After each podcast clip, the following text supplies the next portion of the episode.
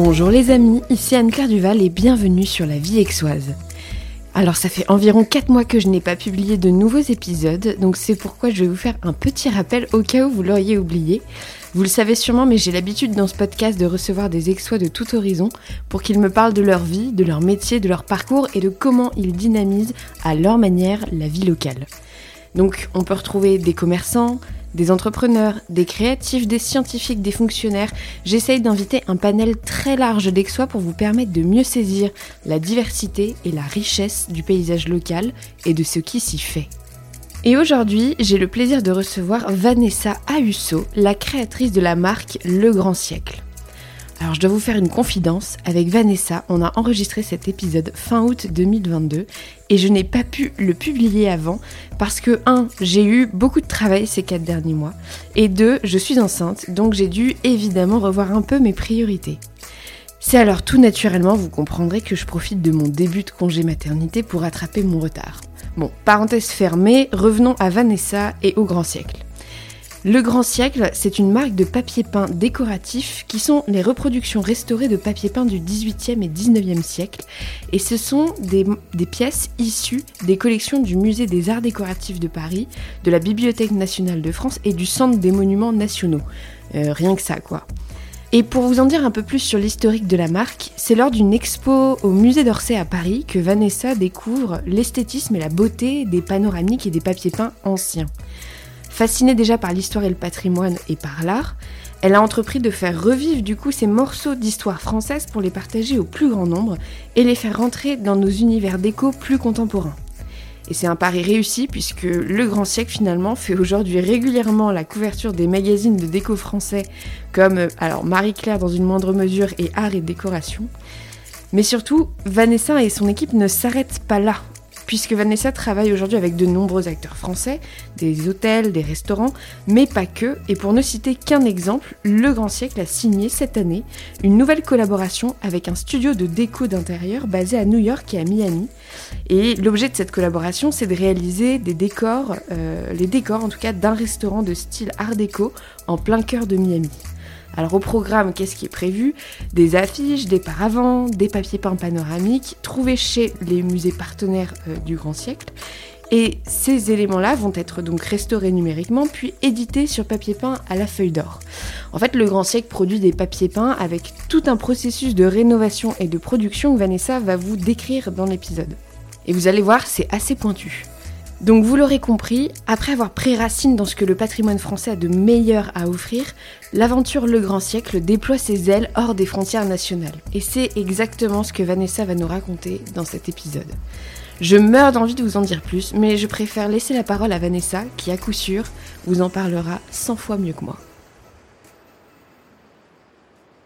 Bonjour Vanessa. Bonjour. Je suis ravie de vous accueillir sur le podcast.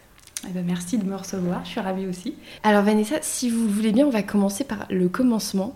Euh, j'aimerais qu'on parle un peu de, même beaucoup d'ailleurs, de vous.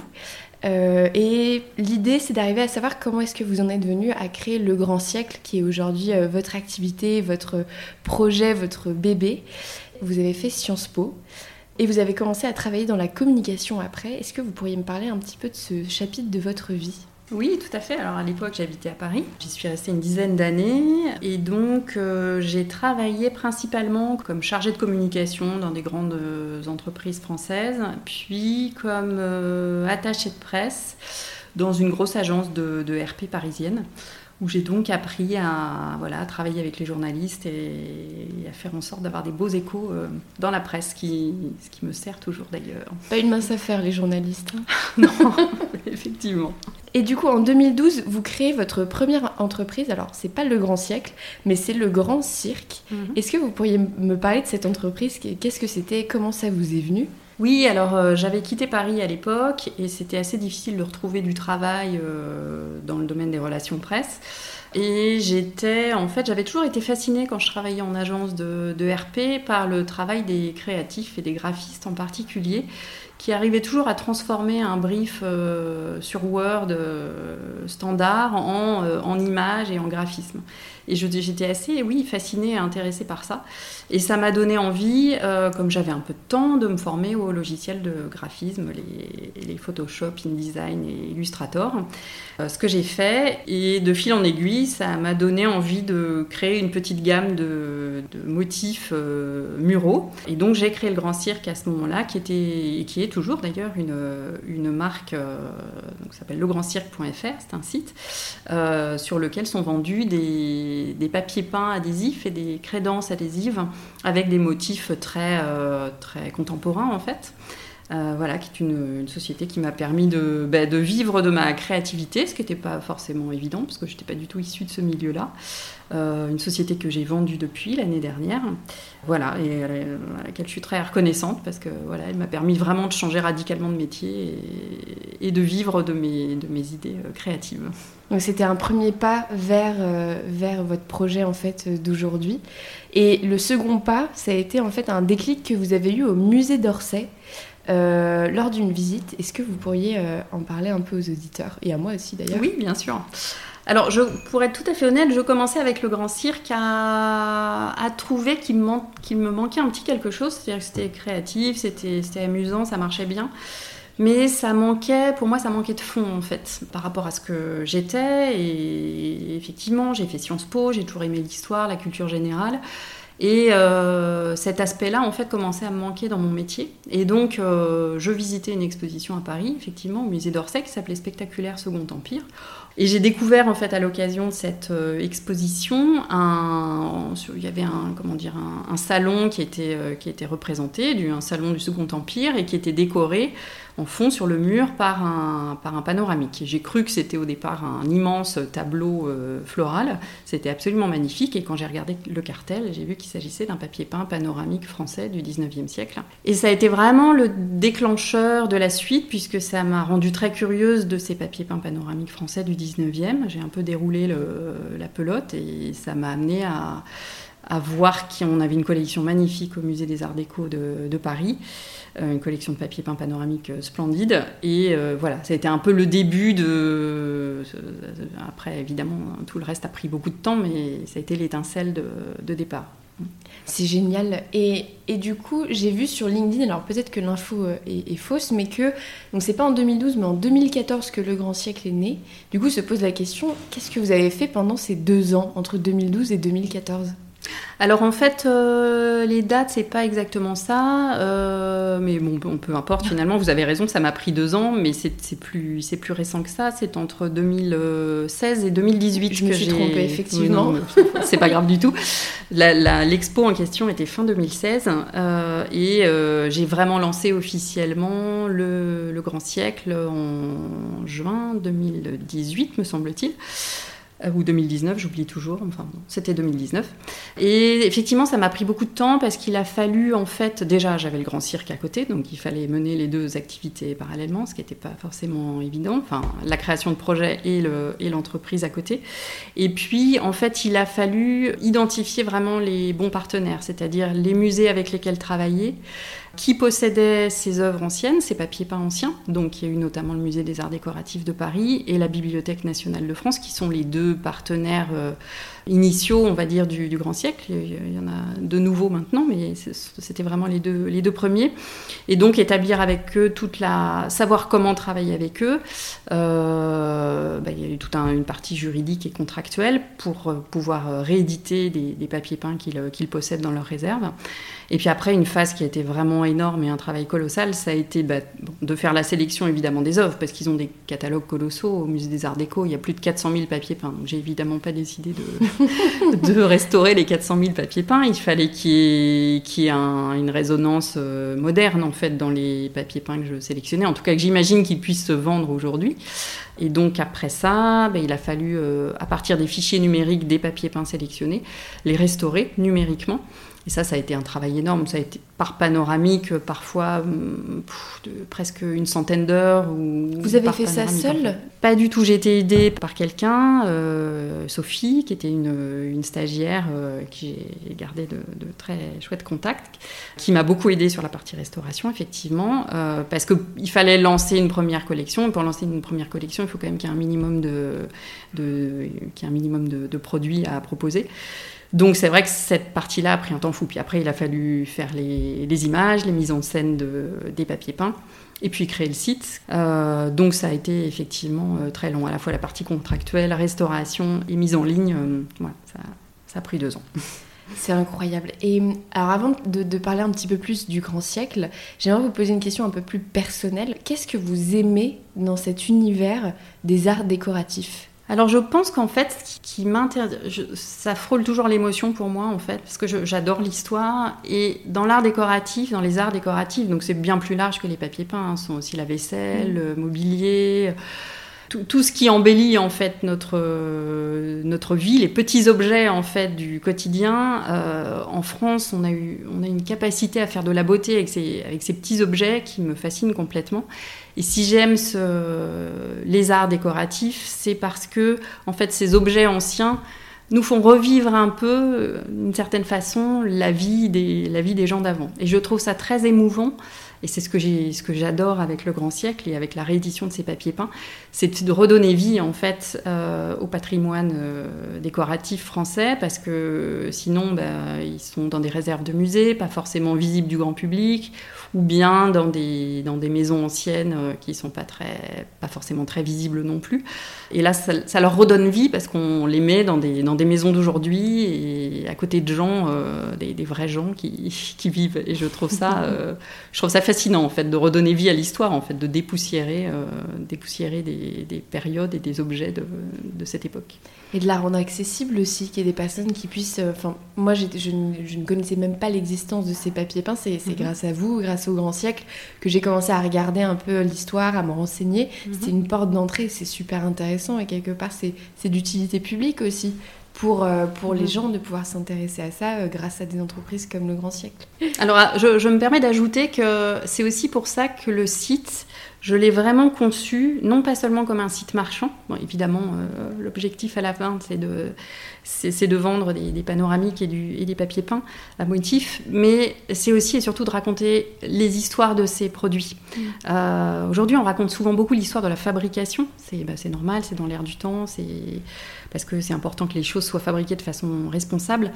Moi, outre cet euh, aspect-là, ce qui m'intéresse beaucoup, c'est l'histoire dans, dans, le passé de, de ces choses-là, en fait, l'histoire humaine. Et, donc chaque, euh, chaque produit quand on déroule un peu les fiches produits, euh, est détaillé. Il y a un détail sur la manufacture, euh, un détail de l'image auquel il faut faire attention, une anecdote amusante qui va expliquer dans quel, chez qui on, pouvait, on a pu trouver ce papier peint, qui va expliquer que Balzac, dans, dans tel livre, évoquait abondamment, décrivait abondamment ce, panoramique-là, par exemple. Tout un tas d'anecdotes qui donnent vraiment, qui donnent de la profondeur au produit, en fait. C'est génial. Et euh, du coup, j'ai honte parce que j'ai pas déroulé les fiches produits. Faudrait que j'aille le faire. Euh, une question m'est venue en préparant cette interview c'est euh, le grand siècle. C'est un nom qui est absolument imposant.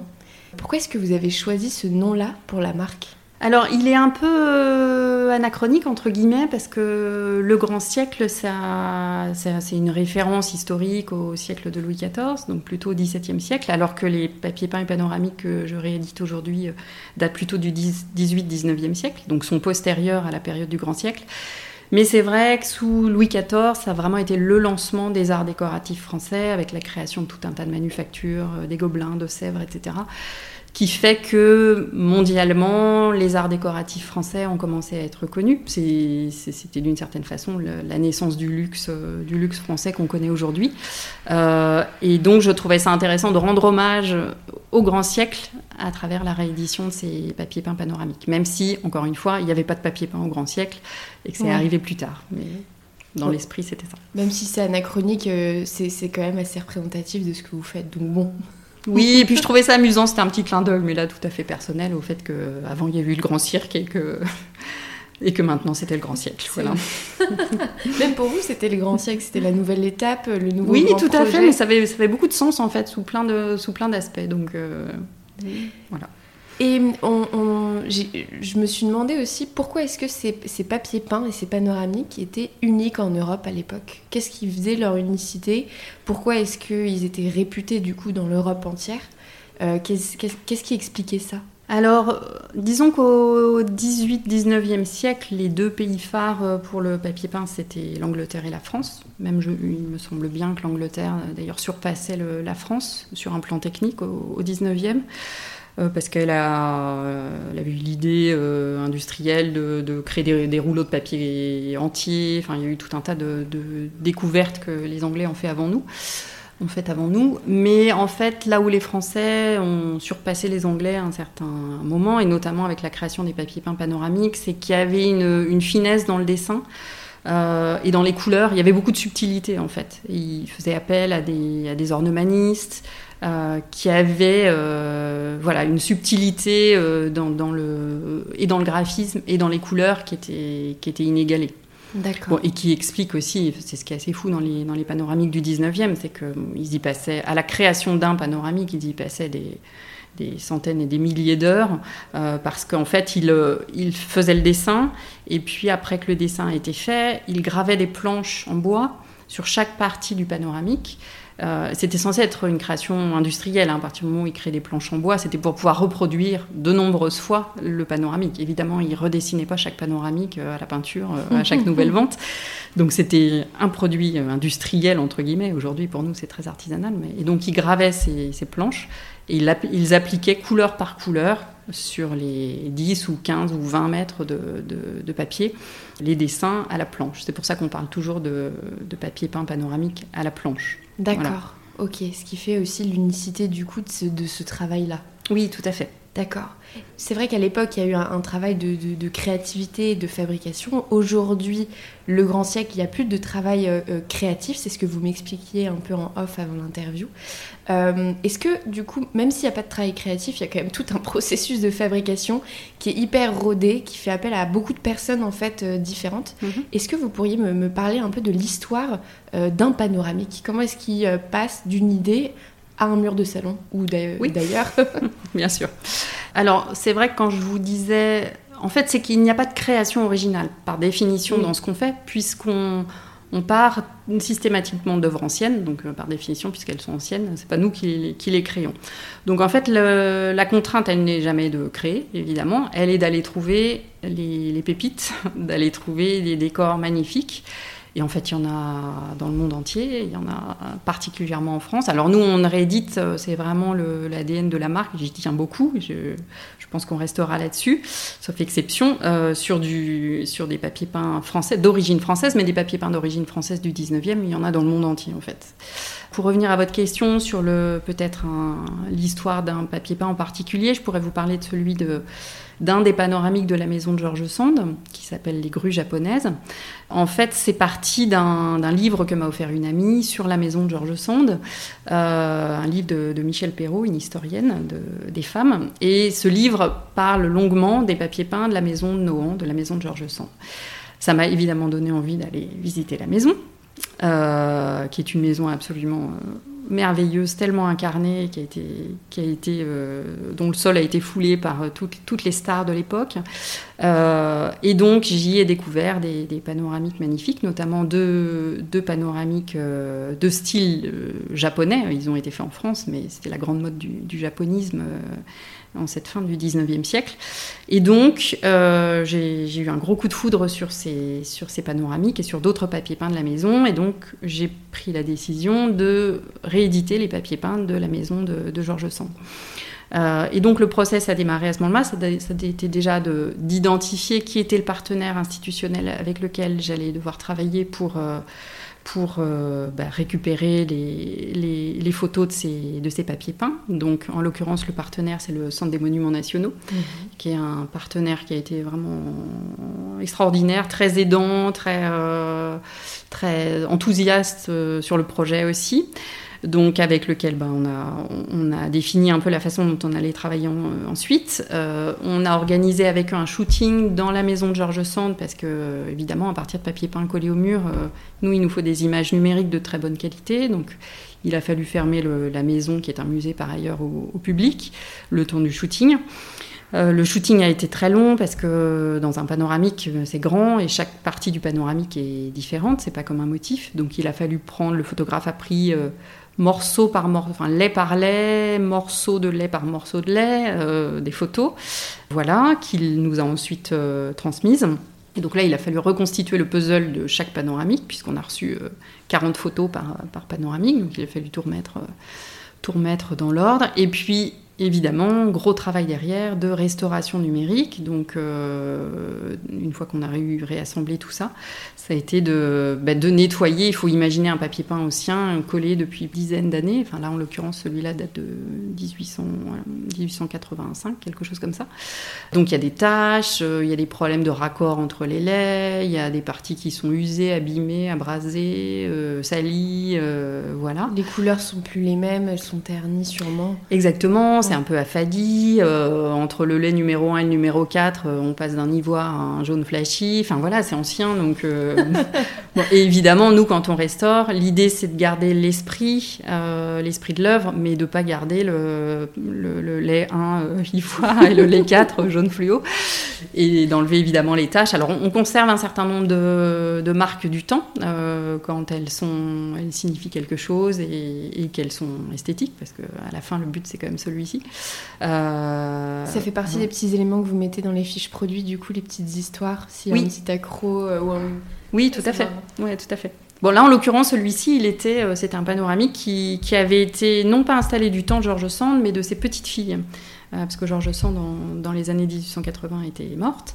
Et donc, c'est ces petites filles qui ont continué d'occuper la maison, qui ont décidé, parce que c'était la grande mode du japonisme, de mettre ça dans leur, dans leur chambre. Et ce qui est très amusant, c'est que sur place, en fait, après, après les papiers peints japonais, d'autres papiers peints ont été posés. Et dans les années 1990, des, conservateurs du patrimoine ont fait un sondage sur les murs et ils ont vu qu'il y avait huit couches de papier peint successives, ce qui est fou.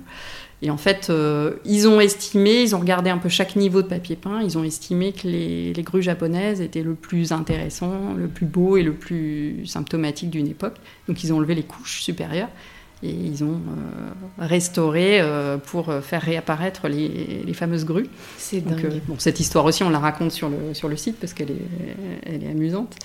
Voilà, et donc bah, pour finir l'histoire jusqu'au mur, une fois qu'on a eu fini la restauration numérique, après, après c'est de, la, de la fabrication. Puis on a décidé celui-ci, parce qu'il est très épuré, il n'est pas du tout saturé, c'est vraiment des motifs sur un fond uni. On a décidé aussi de le faire imprimer sur un papier peint à la feuille d'or, qui, est donc un papier peint fabriqué à la main avec euh, des feuilles d'or qui sont posées euh, manuellement sur, le, sur une base de papier peint tissé. Et donc ensuite, une fois que ce, papier peint à la feuille d'or est réalisé, on, a, on imprime le, motif euh, des, grues japonaises. Et après, ça se retrouve sur le site, et c'est là où ça peut atterrir dans les salons. C'est fou parce qu'on voit vraiment que le, travail est colossal en fait. Le nombre d'acteurs qui interviennent sur le projet, il est, il est énorme. Euh, mais du coup, ça m'amène à une question. Alors oui, vous avez raison, je vous interromps, excusez-moi. C'est que, par exemple, le projet Georges Sand a pris effectivement une année en fait entière entre le moment où euh, j'ai eu connaissance de, de, ces papiers peints et où la décision a été prise de les, de les rééditer et la, sortie du, du modèle, il s'est écoulé un an. Donc ça donne une idée un peu du temps en fait de gestation d'une collection que c'est très très long, effectivement. C'est énorme. Qui vous aide dans tout ce travail-là? J'imagine que vous n'êtes pas toute seule. Euh, est-ce que vous avez des personnes qui travaillent avec vous pour vous aider euh, à avancer là-dessus? Alors euh, déjà, je suis pas toute seule parce que je suis associée en fait. Une personne qui s'appelle Claude qui est à Paris et qui m'aide beaucoup. Ça fait presque un an maintenant qu'on est qu'on est associé sur le sur le Grand Siècle. Donc qui elle m'aide sur toute la partie plus développement de, de la marque et puis contact avec tous les décorateurs qui sont pour beaucoup en France, à Paris et en région parisienne. Voilà. Après sur la partie sur la partie restauration numérique, je me fais aider effectivement de, de prestataires euh, extérieurs, des, enfin, notamment une, une graphiste qui travaille. Ah, Alors en l'occurrence, ça n'est pas Sophie, c'était Gladys, mais voilà, qui m'a beaucoup aidé parce que tout ça prend tellement de temps que, en fait, moi, je Enfin, j'en ai fait énormément des restaurations numériques, je continue d'en faire, mais quand je peux travailler avec euh, Gladys, je fais le premier travail que j'adore faire, hein, parce que ça plonge dans l'œuvre en fait. On, a les yeux euh, en mode zoom euh, sur, le, sur le papier peint ancien, donc c'est là qu'on voit justement les, les usures du temps qui sont très émouvantes en fait. C'est toujours émouvant de voir que, j'ai pas eu un petit sparadrap à l'endroit d'une fleur ou un un petit trou à tel endroit parce qu'il y avait un meuble devant. Ou bon, c'est vraiment euh, amusant. Mais voilà, donc je me fais aussi bien sûr aider sur, sur la partie graphique euh, par Gladys. Et puis après, euh, bah, on a tout un tas de, prestataires. C'est pas, je travaille avec un imprimeur évidemment pour l'impression. Pour Beaucoup d'autres effectivement partenaires sur, le, sur le sujet. Donc vous n'êtes pas toute seule non. pour, mener tout ce travail. Et j'ai une question de, plutôt de sémantique, parce que c'est mhm. une question bête. Euh, j'ai vu sur le site, et même vous, vous utilisez deux mots, le, mot papier peint et le mot panoramique. Quelle est la différence entre les deux? Est-ce que c'est la, même chose? Ou est-ce qu'il euh, y a une subtilité qu'il faut connaître? Alors, euh, disons que c'est vrai que sur le site, on a essayé de distinguer ce qu'on appelle les papiers peints panoramiques des papiers peints à motifs. Les papiers peints panoramiques, c'est quand il y a une scène qui se déroule, qui peut être un paysage, euh, de l'architecture, euh, une scène historique, mythologique, qui fait qu'en fait, vous n'avez rien de répétitif, c'est-à-dire qu'au fur et à mesure que, vous voyez le décor se dérouler, bah, rien n'est jamais pareil. Mhm. Donc euh, à gauche, à droite, au milieu, tout est différent. et ces panoramiques, ils peuvent faire jusqu'à, on a un certain qui font jusqu'à 16 mètres de long.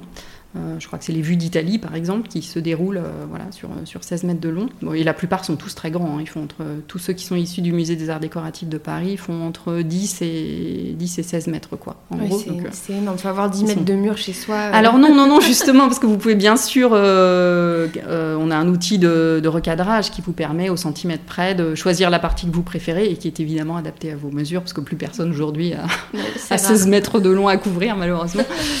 Mais euh, voilà, et quant au papier peint euh, à motifs, euh, ben là ce sont des motifs répétitifs. Ce sont des papiers peints voilà, où vous retrouvez le, même motif répété en haut, en bas, sur le côté, et voilà, qui sont, qui sont moins. c'est moins des tableaux en fait. Les panoramiques sont des tableaux, les papiers peints à motifs sont décoratifs. Et j'ai une question, alors si les personnes qui nous écoutent veulent voir en vrai les mhm. papiers peints euh, du grand siècle. Où est-ce qu'elles peuvent les observer euh, à Aix? Est-ce qu'il y a un showroom, euh, des partenaires, ou même d'ailleurs plus largement à Paris ou ailleurs en France? Où est-ce qu'elles peuvent voir ça du coup? Alors effectivement, on travaille avec, avec beaucoup de revendeurs. on a à Aix bah, une, partenaire importante qui est Véronique Cadry de la Maison Dauphine, qui est en fait un peu comme un showroom vivant, parce que c'est avant tout une, une maison d'hôtes, avec différents appartements d'hôtes et qui est presque intégralement décoré avec des papiers peints et des panoramiques du grand siècle. Euh, donc euh, ça se trouve dans le quartier Mazarin. Euh, c'est un très bel endroit. donc on peut les voir là-bas, alors sur rendez-vous évidemment, parce que c'est un lieu qui existe par ailleurs. après on travaille avec eux au fil des hum, matières à Aix aussi, rue qui revend aussi nos produits. après, on a une vingtaine en fait de revendeurs en France, dont pas mal à Paris, notamment au BHV.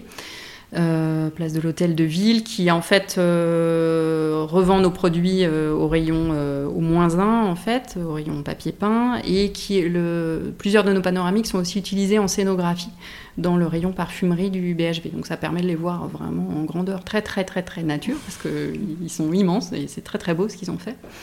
Et puis on est revendu chez Au fil des couleurs, aussi à Paris, qui est un peu l'incontournable du, papier peint. Euh, on est revendu en Suisse, on est revendu euh, aux États-Unis, à Los Angeles notamment. Voilà, et puis après, bah, on nous voit aussi dans des lieux publics, entre guillemets, c'est-à-dire qu'on euh, travaille beaucoup avec des décorateurs, c'est à peu près 60% de notre, de notre clientèle, qui utilisent nos papiers peints chez les particuliers, évidemment, mais aussi dans des restaurants, dans des hôtels. On vient d'ailleurs de gagner le, marché d'un très grand hôtel dont malheureusement je ne peux pas donner le nom à Paris, qui est un des, un des hôtels les plus connus de Paris. Euh, voilà, dans certains restaurants, il y a les planches à Deauville par exemple. Euh, il y a un très bel hôtel en Suisse qui s'appelle l'hôtel Bellatola, qui a utilisé énormément de nos, de nos papiers peints aussi. Donc il y a à la fois des lieux privés et des lieux, des lieux, publics, dans lesquels voir. C'est génial, donc cette aventure euh, exoise qui, qui, est partie en de, enfin exoise non, cette aventure même parisienne qui est partie mhm. du musée d'Orsay. En fait, aujourd'hui, c'est devenu une aventure internationale euh, avec des papiers peints présents dans, des lieux très variés. C'est génial, c'est dingue de voir mhm. cette évolution. C'est vrai, c'est vrai. C'est ce qui est amusant, c'est qu'en fait, au 19e siècle, comme on le disait tout à l'heure, euh, la France était vraiment le pays euh, du papier peint et notamment des, panoramiques. C'était connu dans le monde entier pour ça. C'était un succès fulgurant pendant environ 70 ans. Et euh, succès fulgurant à la fois en France, mais aussi à l'étranger. C'est-à-dire qu'il y a eu énormément d'exportations.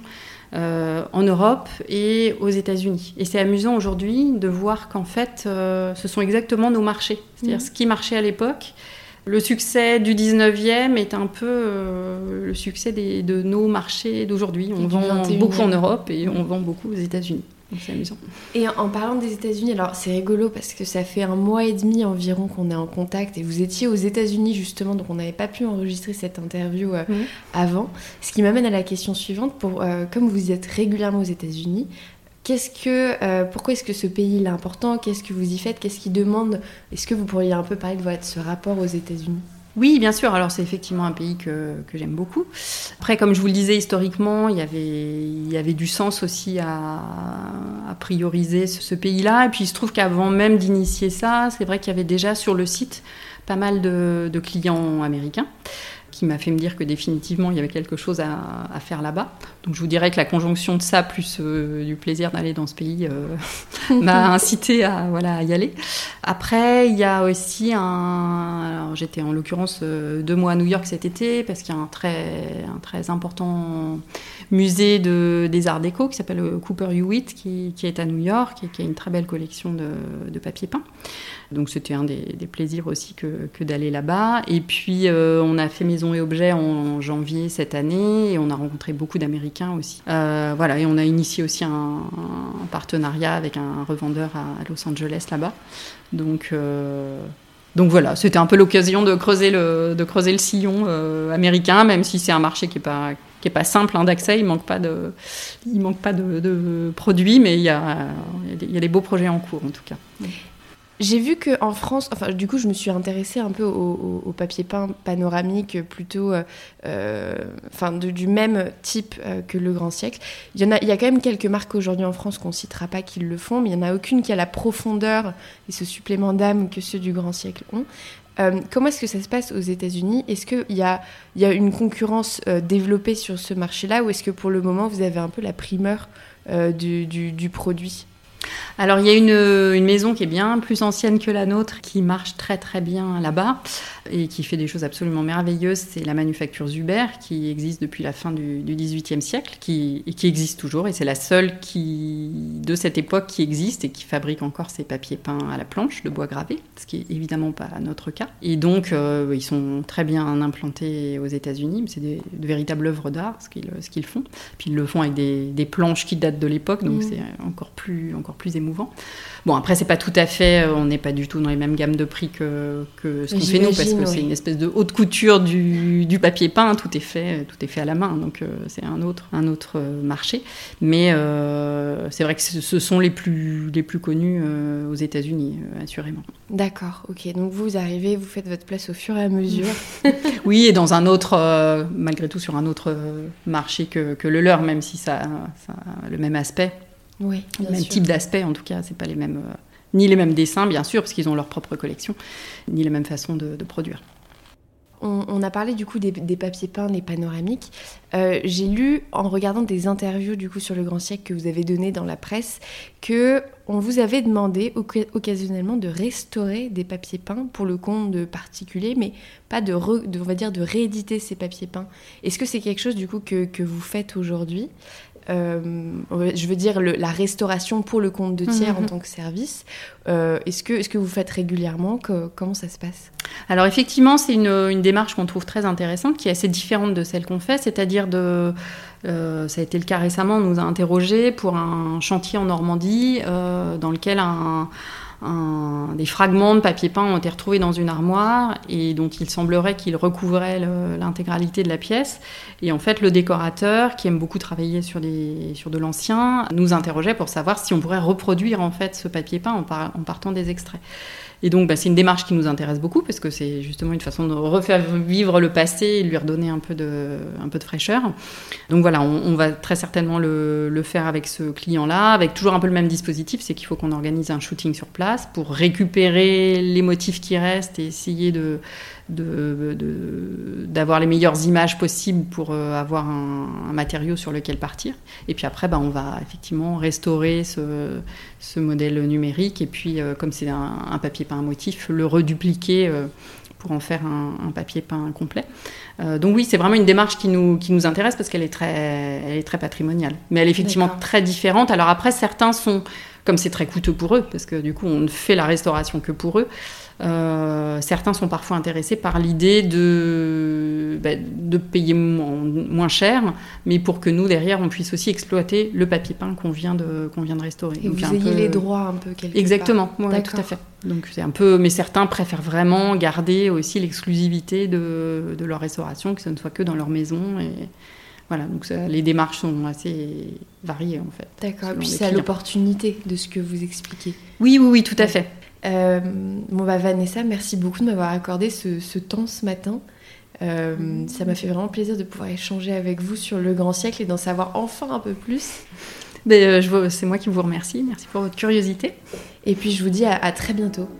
À très bientôt. Merci Vanessa. Au revoir. Les amis, c'est la fin de l'épisode. Merci de m'avoir écouté jusqu'au bout. Si vous voulez contacter Vanessa ou en savoir plus sur le grand siècle, je vous mets toutes les informations dans la description et je vous donne rendez-vous pour un nouvel épisode qui sortira mardi. A très vite et bonne journée